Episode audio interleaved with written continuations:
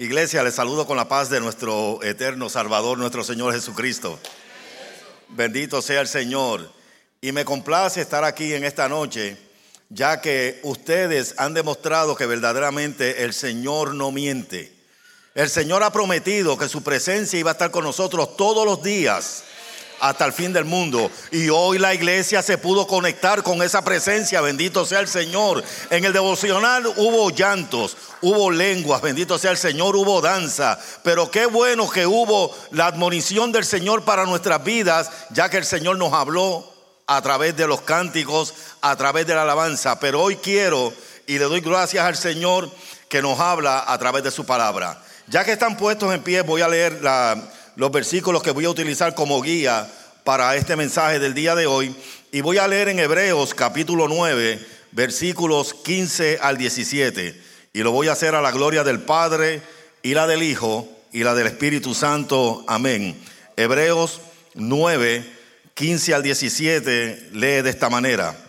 Así que por eso es mediador de un nuevo pacto para que interviniendo muerte para la remisión de las transgresiones que había bajo el primer pacto, los llamados reciban la promesa de la herencia eterna, porque donde hay testamento es necesario que intervenga muerte del testador, porque el testamento con la muerte se confirma, pues no es válido entre tanto que el testador vive.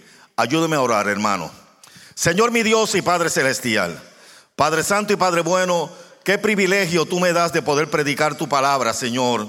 Qué privilegio tan grande, Señor mi Dios, de poner, poner, Señor mi Dios, tu revelación, Padre Santo, ante esta congregación que está esperando la palabra, que está añorando la palabra, Señor mi Dios, que está orando, Señor mi Dios, porque quiere que tú les hables a ellos, Señor. Tú quieres, Padre Santo, ellos quieren, Padre Santo, escuchar tu voz. Y qué privilegio grande tú me has dado a mí, que yo soy el exponente de la misma. Por eso yo te pido que ordene los pensamientos en mi cabeza que ungas mis labios, Padre Santo, y permita que predique esta palabra con autoridad, con denuedo, pero que todo lo haga para tu gloria y para tu honra. En el nombre de Cristo Jesús, amén, amén y amén. Puede tomar asiento, amado hermano, pero no deje de adorar al Señor.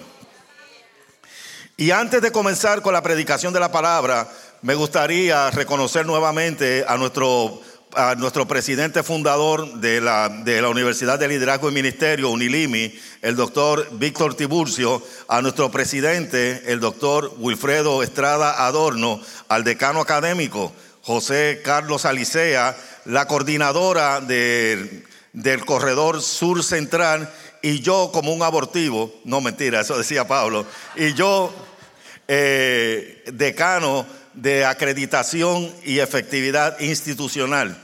Yo sé que no entendieron ese término, pero yo me encargo de los aspectos, vamos a decir, de los aspectos de la legalidad de la universidad. Amén.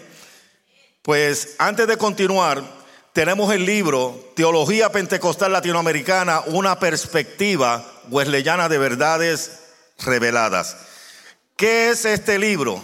Este libro es una compilación, una compilación de unos 13 autores, 12 autores que escribieron y yo que escribí el último capítulo que es el que donde le tiene la ayuda para que usted pueda estudiar este libro. Esta fue una compilación de, de 12 artículos que escribimos para, que, para recopilarlo en este libro y que viene una segunda edición este año también del mismo. Y aquí el doctor Estrada, el, el profesor eh, José Carlos Alicea, escribieron temas de ayuda para que nosotros podamos entender, entender quiénes somos como pentecostales, quiénes somos como wesleyanos. Y este libro, déjeme decirle, lamentablemente quedan tres copias. ¿Ok? Esta es una, y allá en la mesa del frente, la hermana Anita Bocanegra está preservando dos. Quiere decir que hay tres personas nada más que se pueden llevar este libro.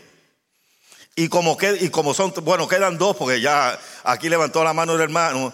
Eh, así es que ya que nos quedan dos copias nada más, se las vamos a dar a 20 dólares, hermano. ¿Sí? Ayer costaban a 19.99.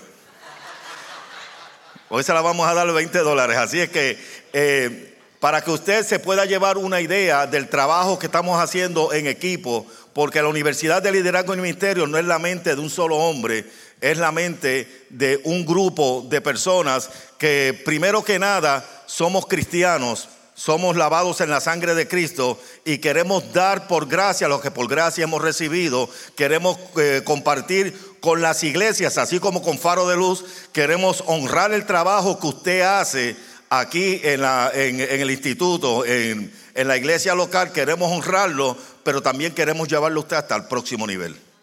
Así es que esa es la intención por la cual estamos aquí. Así es que, hermana Anita, allí tiene un, un comprador voluntario compulsivo.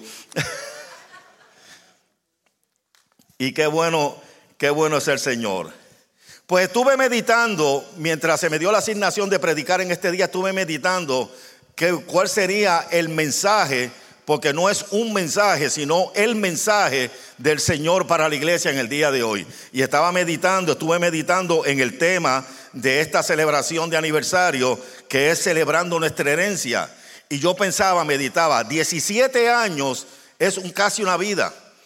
17 años es una trayectoria que ha tenido la iglesia desde su comienzo y yo puedo, pues, este, sin conocer mucho la iglesia, de acuerdo a como ustedes en el día de hoy han estado sensibles al Espíritu Santo, han estado presentando la, danza con los niños, los cánticos, con el devocional, yo he, este, puedo discernir de que esta iglesia, esa trayectoria ha sido ininterrumpida y ha sido una trayectoria que ha ido escalando cada vez más. Bendito sea el Señor. Porque la iglesia que cumple 17 años hoy no es la misma iglesia que comenzó hace 17 años atrás, ni será la misma que va a ser dentro de los próximos 5 años.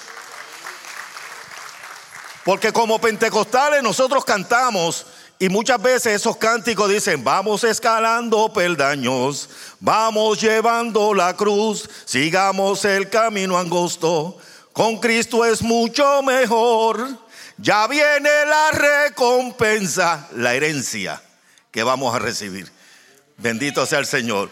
Porque el Señor nos da la oportunidad de que nosotros tengamos estas experiencias y como nosotros como pentecostales en la academia discutimos, que esa experiencia que nosotros tenemos la llevamos, la llevamos al conocimiento de la palabra y se convierte en nuestra práctica, se convierte en nuestro testimonio.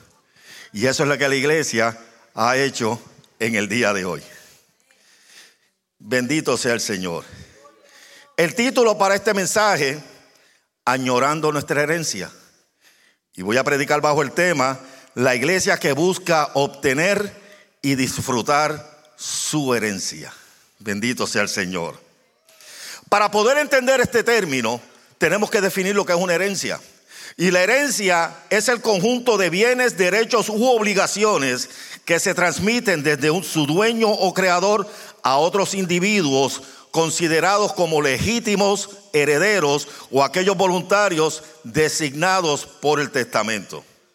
Legalmente, una herencia, una herencia es aquel ámbito de la economía o del derecho que se refiere al conjunto de bienes, derechos u obligaciones que se transmiten desde una persona a otra u otras. Y dicha transmisión ocurre generalmente cuando la persona dueña del patrimonio muere. Y entonces, y entonces sus seres queridos reciben ese legado. Así, por ejemplo, cuando el padre muere, los hijos reciben la herencia de la casa u otras propiedades u otros bienes que su padre había adquirido en vida.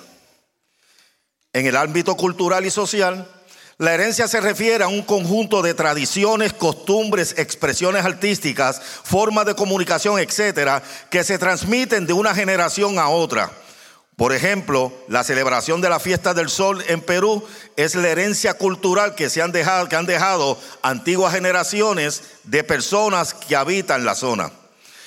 En el ámbito de la biología, se refiere a la genética que se transmite desde los padres biológicos a los hijos. Así, por ejemplo, el color de los ojos se refiere por el legado o herencia, o herencia que haya dejado los padres a sus hijos.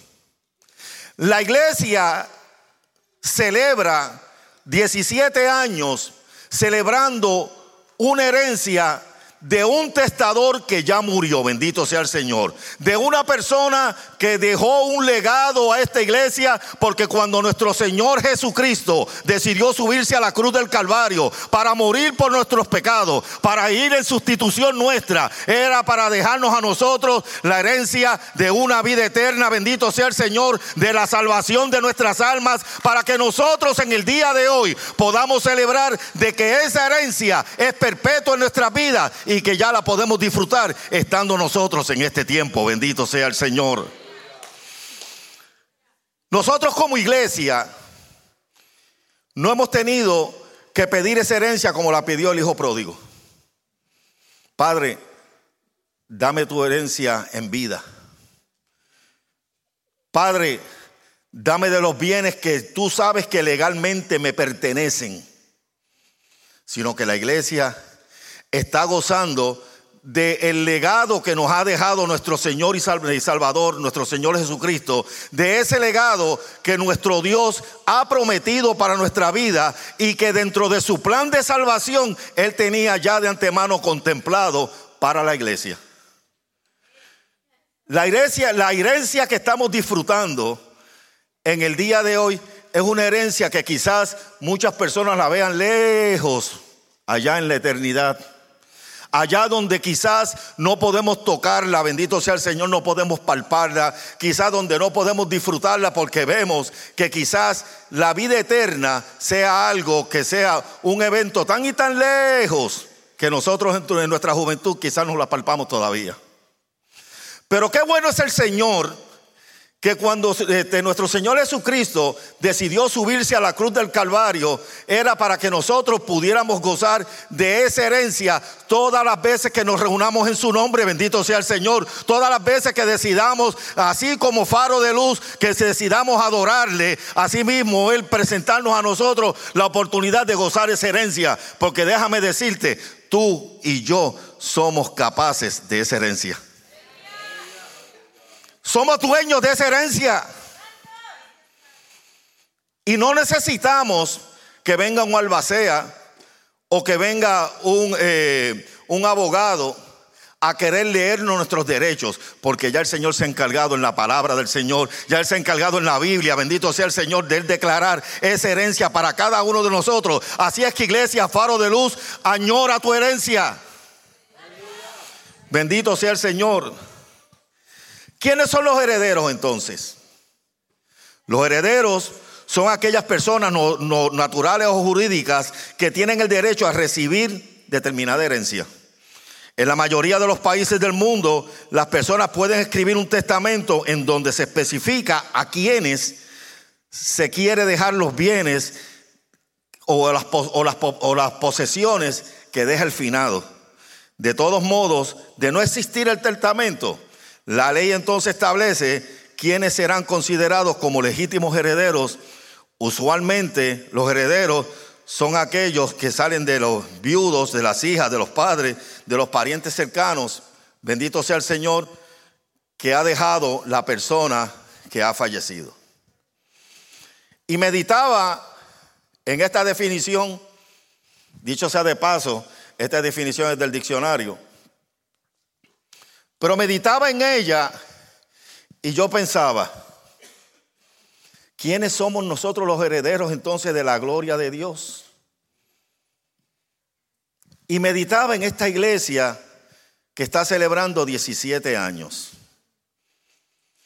Y yo decía, pero si aquel pródigo pidió al Padre reclamar que le dieran vida lo que le pertenecía, nosotros, bendito sea el Señor como iglesia, sin tener que reclamarle al Señor nada, sin tener que exigirle al Señor que nos dé de su gloria, sin tener que exigirle al Señor que se manifieste en nuestro medio, sin tener que exigirle al Señor, el Señor gratuitamente, el Señor por, por, por iniciativa propia nos ha dado a gozar de su gracia, nos ha dado a gozar de su salvación, bendito sea el Señor.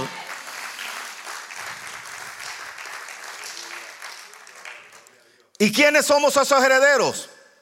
Tú y yo. Tú y yo. Pero no todo el mundo. No todo el mundo, porque la Biblia que yo leo me dice que a lo suyo vino y los suyos no les recibieron. Más a los que le recibieron, a los que creen en su nombre, le dio la potestad de ser hechos hijos de Dios. Bendito sea el Señor. Así es que no todo el mundo puede ser heredero, puede participar de esa herencia, porque solamente participan aquellos por los cuales se ha testado sus hijos. Bendito sea el Señor. Y si somos hijos, así como Jesucristo es hijo, somos coherederos junto con nuestro Señor Jesucristo. Así es que iglesia, dele gloria a Dios, bendito sea el Padre. Dele gloria al Señor, que antes de la fundación del mundo, el Señor pensó en ese plan de salvación para que en el día de hoy, que estamos celebrando 17 años en esta iglesia, nosotros pudiéramos gozar de esa herencia, bendito sea el Padre. Pero déjame decirte que aparte de nosotros tener el, eh, el, derecho de recibir esa herencia, porque ha sido un patrimonio que nos ha dejado el Señor, tenemos unas obligaciones también para esa herencia. Número uno, tenemos que aceptarla. ¿Qué es lo que esto implica? Que los derechos u obligaciones que vienen con esa herencia depende si tú aceptas o no ese patrimonio de parte del Señor. Y aquí es donde sería bueno yo bajar hasta allí, hasta el piso. Sí, porque es que me gustaría explicar esto, pastor, y no me gustaría practicar, practicarlo desde aquí. Pues yo también soy alto y está todo el mundo mirando así. Pero permítame bajar aquí un segundo.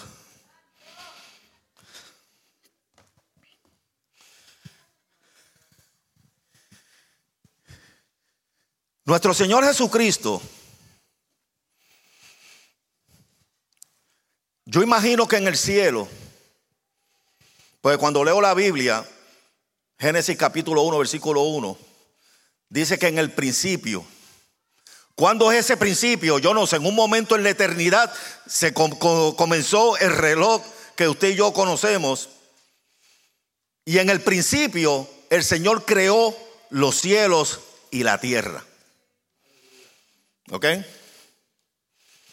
Cuando el Señor hubo creado esa creación celestial, allí habían, y esto es teología José Santo, esto usted no lo busca en la Biblia porque no lo dice en la Biblia, quizás lo puede encontrar alguno que otro, alguno que otro este, comentarista bíblico lo diga, he leído muy poco de esto, pero yo entiendo que si había un arcángel que se llamaba Miguel, si había un arcángel que se llamaba Gabriel y si había un arcángel que se llamaba Lucifer, entonces el cielo estaba, estaba compuesto de tres ejércitos.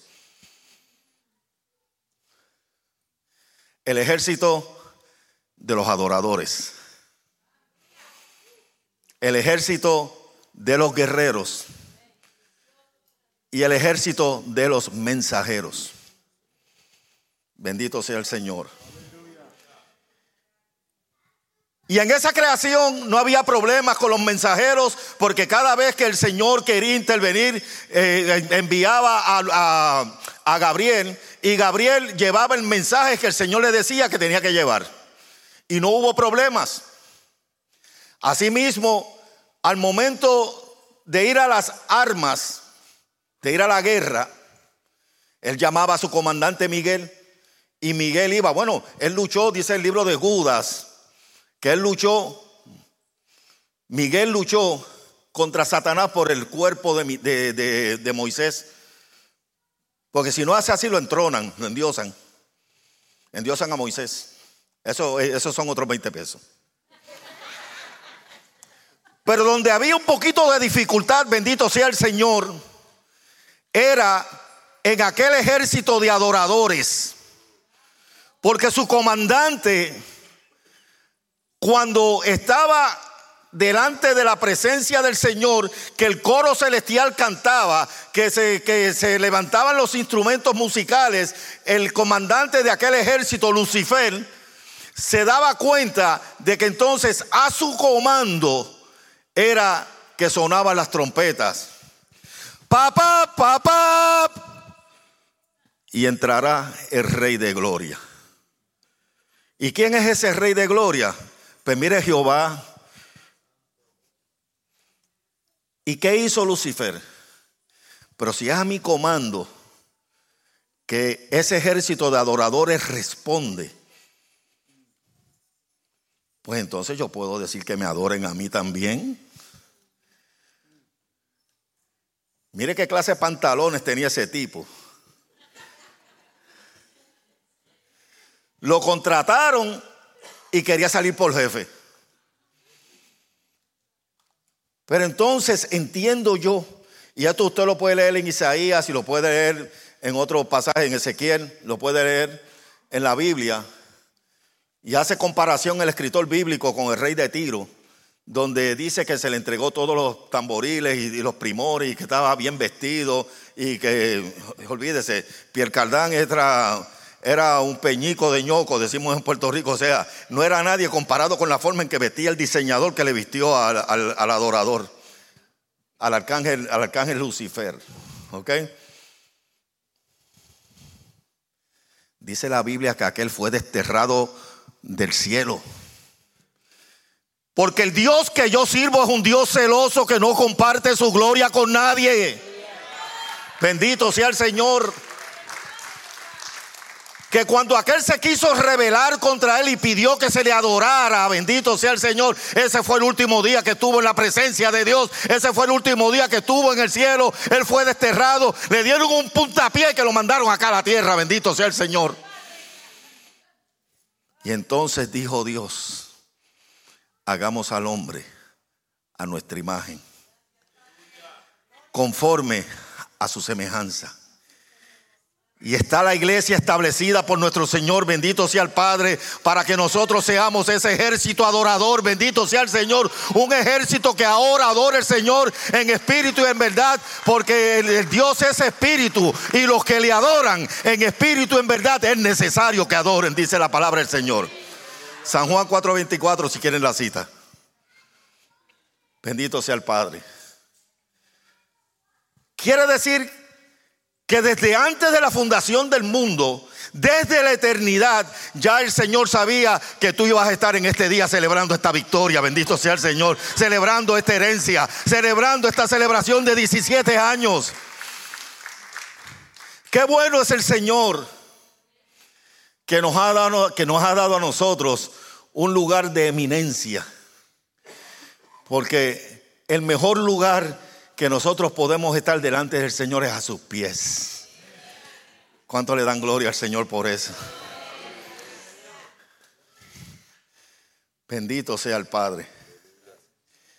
Esta celebración de esta herencia viene como resultado de un Dios que cuando los ángeles pecaron, fueron destituidos de su gloria.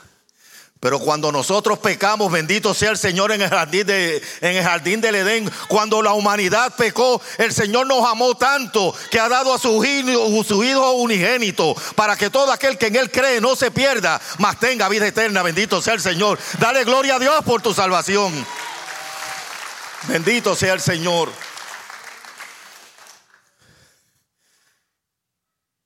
Y esa herencia nosotros que el Señor, meditando en ti y en mí, ya la había provisto, nosotros renunciamos a ella por causa del pecado, por causa de la maldad. Y hay algunas personas que tienen la sangre fría, amados. Sí que no les interesa que yo voy a pasar la eterna de la vida eterna delante del Señor. Mire, olvídese de eso si aquí la vida es mejor. En los placeres que yo estoy envuelto, tengo buena casa, tengo una buena troca, tengo buen trabajo, tengo otra troca. Sí, sí, sí. visto troca. Sí, eso, es un anuncio comercial de la Chevy Silverado, pero yo no voy a... Hay quienes tienen, tienen las agallas de rechazar tan bendita salvación.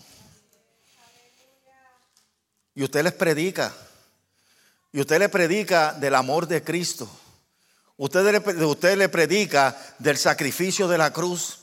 Usted le predica que ese, que ese que murió en la cruz no solamente murió porque tenía en agenda hacerlo, sino que lo hizo por amor y que por consecuencia de su salvación, entonces Cristo sana, Cristo salva, Cristo bautiza, Cristo santifica y Cristo viene pronto, bendito sea el Señor.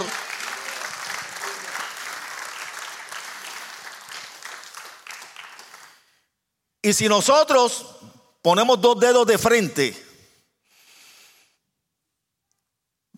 para meditar en ese sacrificio, tenemos que caer de rodillas delante de la presencia del Señor. Porque dígame usted, ¿quién va, a morir, ¿quién va a morir por ti en la cruz del Calvario? Es más, ven acá, ven acá. Cógete esta tarjeta te voy a dar 500 dólares. Pero entonces, pastor, venga, crucifíquemelo aquí al frente de todo el mundo.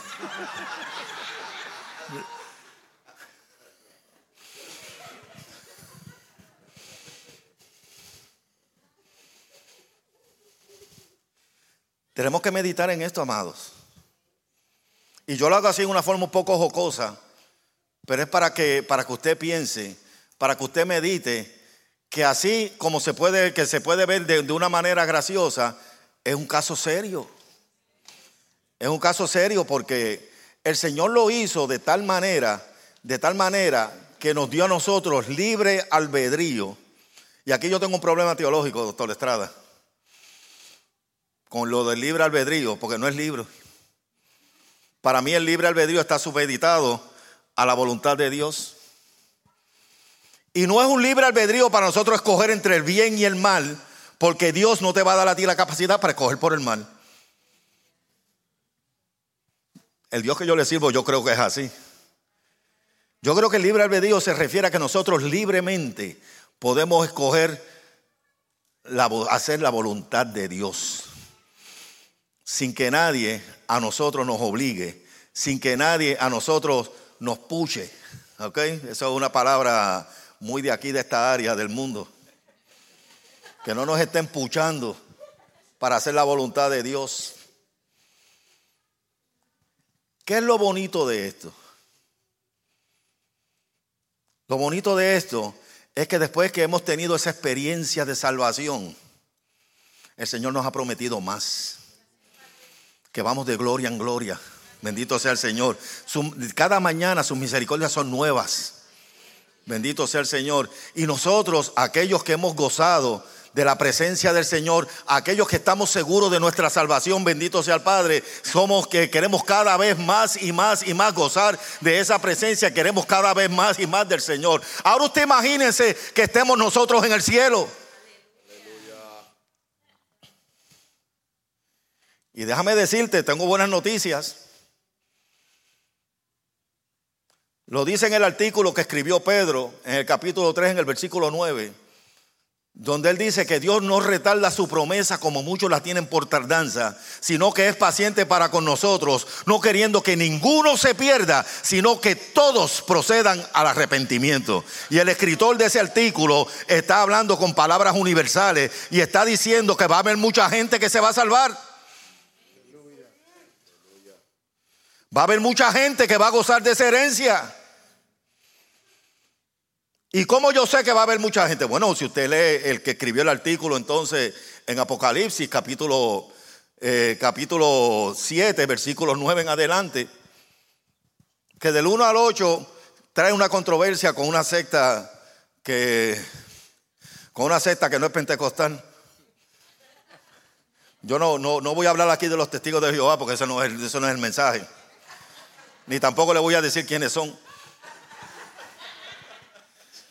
Pero del 1 al 8 se habla de que el Señor en los últimos días va a escoger 144 mil judíos. 12 mil de cada una de las 12 tribus de Israel, 12 por 12, 144, 144 mil para que sirvan de testigos a aquellos judíos que todavía están esperando que, lleguen el, que llegue el Salvador. Y después de esto, dice Juan, miré una gran multitud la cual nadie podía contar de todas las tribus, de todos los pueblos, de todas las lenguas, de todas las naciones, delante de la presencia del Señor, vestidos con ropa blanca, con palmas en las manos, bendito sea el Señor, que estaban ellos adorando al Señor delante de los 24 ancianos, delante de los cuatro seres vivientes, cantando santo, santo, santo, bendito sea el Señor. Y a esa celebración por herencia, estamos tú y yo invitados. Donde no tenemos necesidad de buscar qué vestir. Porque el Señor nos va a vestir con ropas blancas, dice la palabra del Señor. No tenemos la necesidad de nosotros preocuparnos, pastora, de dónde nos vamos a sentar, porque el Señor ya tiene separado lugar y dice la palabra en el libro de San Juan, para que donde Él esté, nosotros estemos allí con Él. Bendito sea el Señor.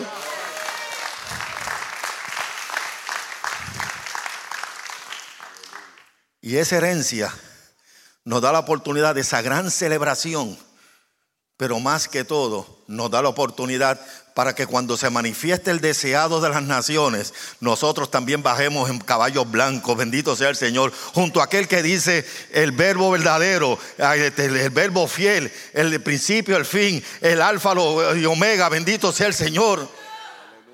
Para que cuando venga Él aquí a la tierra, tú y yo, junto con nuestro Salvador, tengamos la experiencia y la herencia de un cielo nuevo y una tierra nueva. Donde el cachorro del león y el cachorro de la serpiente va a jugar con nuestros bebitos. Usted sabe lo que le estoy diciendo, ¿no? Que el Señor va a erradicar el pecado va a erradicar la maldad que habita en este mundo para que nosotros nos constituyamos en su pueblo como Él lo diseñó desde un principio. Bendito sea el Padre. ¿Cuántos pueden dar gloria a Dios por eso?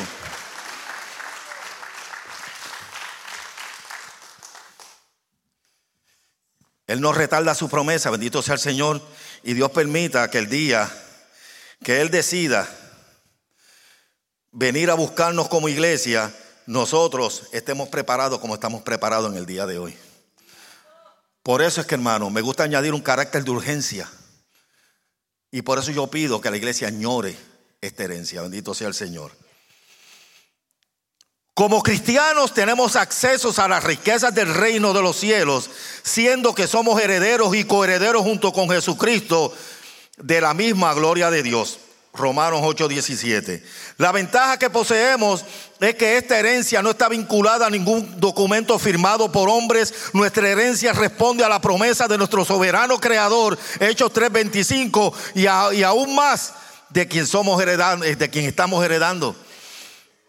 Y estamos heredando directamente por línea sanguínea de nuestro Salvador, quien vertió su sangre en sustitución nuestra, para que cuando el Señor mira nuestra vida, en vez de ver una vida de pecado, pueda ver las manchas de la sangre en nosotros, bendito sea el Señor, pueda ver en nosotros la figura de su Hijo amado, bendito sea el Señor, y así con ello nosotros poder vivir con esa herencia. Escucha lo que dice la palabra en Efesios 1, 18 alumbrando los ojos de vuestro entendimiento para que sepáis cuál es la esperanza de que Él os ha llamado y cuáles las riquezas de la gloria de su herencia en los santos. Y estos santos no son mi familia, somos todos nosotros. No, porque yo soy José Santos. Sí, cuando la Biblia habla de los santos, está hablando de la iglesia. No quiero hacer la alusión porque piensan que son familiares míos. Colosenses 3, 23 y 24 nos dice, y todo lo que hagáis, hacerlo de corazón como para el Señor y no para los hombres, sabiendo que del Señor recibiréis la recompensa de la herencia, porque a Cristo el Señor servís. Isaías 54, 17. Ninguna arma forjada contra ti prosperará y condenarás toda lengua que se levante contra ti en juicio. Esta es la herencia de los siervos de Jehová y su salvación de mí vendrá, dijo Jehová. Salmo 119, 111. Por heredad he tomado tus testimonios para siempre, porque son el gozo de mi corazón. Salmo 33, 12. Bienaventurada la nación cuyo Dios es Jehová, el pueblo que él escogió como heredad para sí. Salmo 73, 26. Mi carne y mi corazón desfallecen, mas la roca de mi corazón es mi porción y Dios para siempre. Bendito sea el Señor. La iglesia tiene 17 años cumplidos. Una herencia de una trayectoria de 17 años. Ya el próximo año cumplen 18. 18 años tienen mayoría de edad para algunas cosas. Sí, porque hay otras cosas que tienen que cumplir 21 aquí en este país. Pero ya se puede decir que pueden ir al ejército. Sí, es una de las cosas que puedes saber. Tú puedes ir al ejército, pero no puedes, este, no puedes contratar a los 18 años. Tienes que tener 21 años para poder contratar. Pero qué bueno que el Señor, así como nosotros estamos, en las edades que tenemos, Y déjame decirte que la herencia que cada uno de nosotros habrá de recibir es la misma. Los que se conviertan hoy, los que se conviertan mañana, los que se conviertan de aquí a cinco años, solo van a recibir la misma herencia de aquellos que comenzaron la obra hace 17 años atrás. Primero porque el Señor recompensa como Él quiere.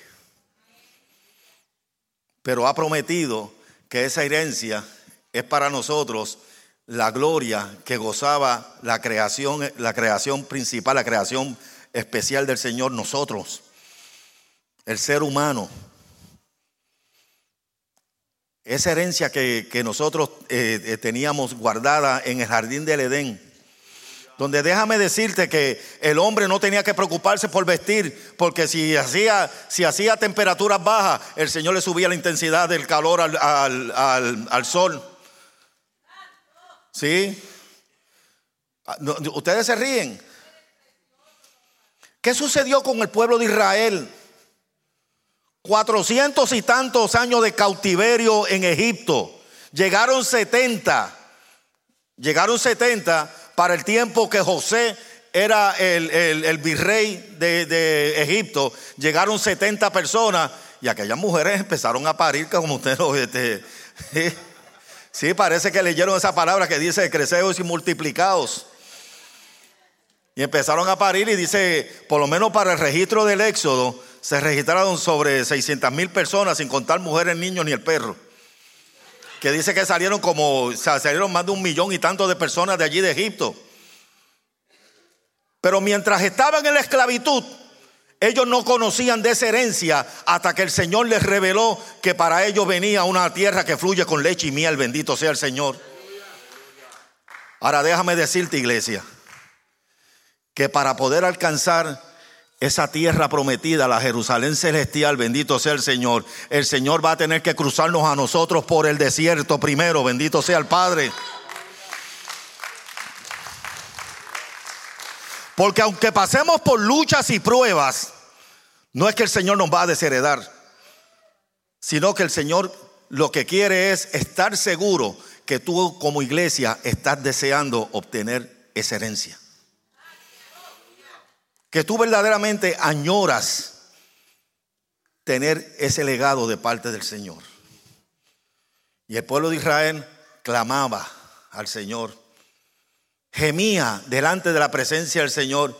Y el Señor nos contaba el doctor Estrada, yo no había nacido para aquella época, pero yo creo que yo no estoy diciendo que él estaba allí para aquella época tampoco, hermano, yo estoy hablando de mí. Sí, no me metan en líos ahora.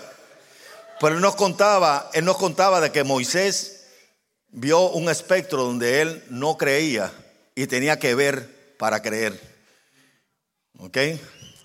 Y aquel Moisés, el Señor lo levantó para que entonces aquella experiencia de 40 años en Egipto y aquella experiencia de 40 años en el desierto sirviera para llevar a aquel pueblo durante 40 años hacia la tierra prometida.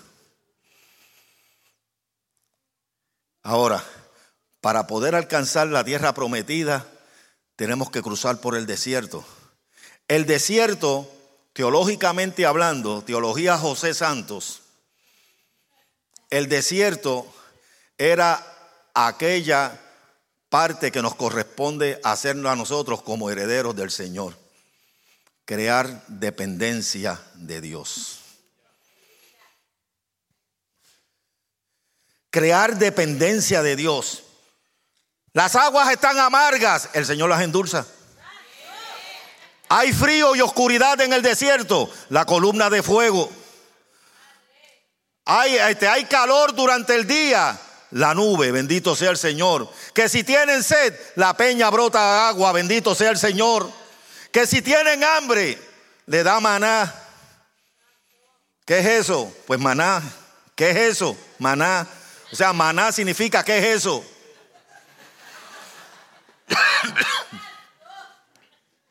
Se cansan del maná y le da para comer codornices. Y en ningún sitio de la palabra yo he leído que ellos se, las cocinaron, así que el Señor se las bajó a la barbecue, la gallinita. Para que usted vea, no, es que el Señor provee para nuestra vida conforme a nuestras necesidades. Así es que, ¿qué es lo que nosotros tenemos que hacer entonces? ¿Qué nos corresponde hacer como iglesia? Creerle a Dios. Primero creer en Dios, pero luego creerle a Dios. Número dos, seguir viviendo en dependencia total de Él mientras late nuestro corazón. Cuarto, nosotros desear, añorar, anhelar esa herencia. Y quinto y último, disfrutarla. Bendito sea el Señor. El Señor tiene mejores cosas preparadas para nosotros. Y la celebración de un, de un aniversario de 17 años nos ha dado a nosotros la habilidad de nosotros poder conocer que la mano del Señor no se ha cortado para bendecir a su pueblo, bendito sea el Señor. Y que si han sido 17 años, la iglesia será perpetua hasta la venida de Cristo aquí en la tierra. Así es que iglesia, yo no sé si usted quisiera ponerse de pie en este momento, porque este es un momento de celebrar las maravillas del Señor, la bondad que ha tenido el Señor para con nuestras vidas, que no escatimó en dar a su Hijo, que no tuvo en cuenta nuestro pecado, nuestra maldad, y nos escogió y nos recibió tal y como éramos. Y en esas experiencias el Señor nos abrazó. El Señor nos amó. El Señor nos perdonó. Y si pecamos, abogado tenemos para con Dios, con Jesús, el que es justo. Bendito sea el Señor. Ahora, siempre y cuando hagamos ejercicio de lo que dice Primera de San Juan capítulo 1 versículo 9, que si confesamos nuestros pecados, Él es fiel y justo para perdonarnos toda maldad y limpiarnos de todo pecado. Esa experiencia es una experiencia sempiterna, siempre eterna. Es una experiencia que el Señor quiere que tú y yo vivamos. Y hago un llamado a aquellas personas, a aquellos hermanos que tienen duda de que si el Señor se aparece ahora mismo, déjame hablar, déjame hablar como se habla en, este, en, esta, en esta parte del mundo. Si el Señor se aparece ahorita, hay muchas personas que dudan que quizás se puedan ir con el Señor. Pero te tengo buenas noticias. Ya el Señor ha declarado que tú eres heredero. ¿Qué es lo que tienes que hacer? Restaurarte con el Señor